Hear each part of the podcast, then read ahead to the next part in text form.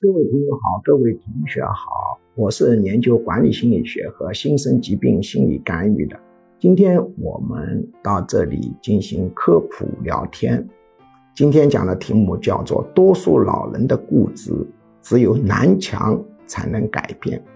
老人到了七八十岁以后，会变得异常固执。那么我们很多人总是来问我，我爸爸妈妈很固执。我怎样劝说他？这个基本思路就有问题。老人的固执，只有少数人通过劝说才能见效。一般这种人是知识分子，而且勇于学习的老年人。大多数老年人的固执，只有撞南墙才能改变。比如说，我有一个学生。他的爸爸已经八十多岁了，对于妈妈非常的凶。这个学生作为女儿已经劝了很多次，没有效果。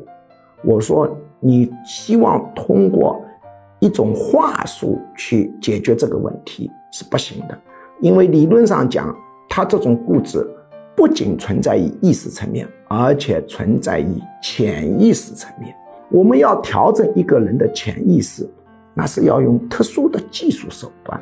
作为大多数人来说，只有南墙才能改变老人的固执。那怎么办？你去跟妈妈协调好，只要你爸爸大发雷霆一次，这对你妈妈的心身健康是非常不利，对你爸爸也非常不利。你就指挥你妈妈不烧饭，没得饭吃，跑到女儿家去。只有经过这种实际的南墙，让他去撞，他才会体会出来，这是不行的。果然，经过若干次的调整以后，他爸爸的脾气变得好多了。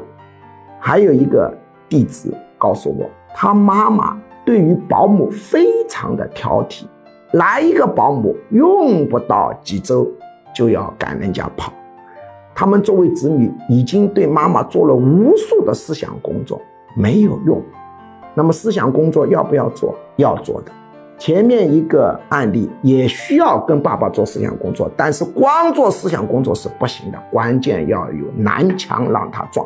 我跟他说：“你呢，跟保姆啊沟通好，给他加钱。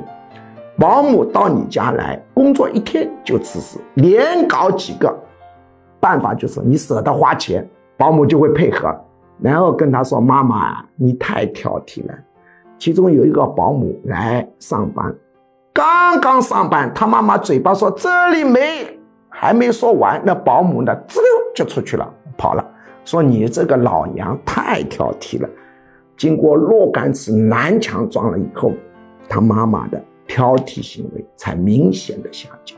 老人的固执是。藏在灵魂深处。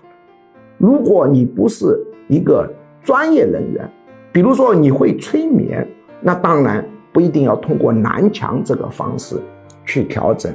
对于大多数人来说，只有南墙才能改变老人的固执。当然，催眠也可以，但这需要特殊的技术。